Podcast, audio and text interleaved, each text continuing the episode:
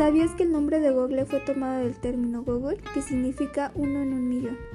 Una de las curiosidades de Google, más buscadas y que pocos saben, es sobre su nombre, ya que en primera instancia se iba a llamar Backroot, sin embargo los fundadores quisieron cambiarle el nombre y terminaron por colocarle Google, que viene del término Google, que significa uno en un millón, el cual tendría relación con el objetivo que querían lograr,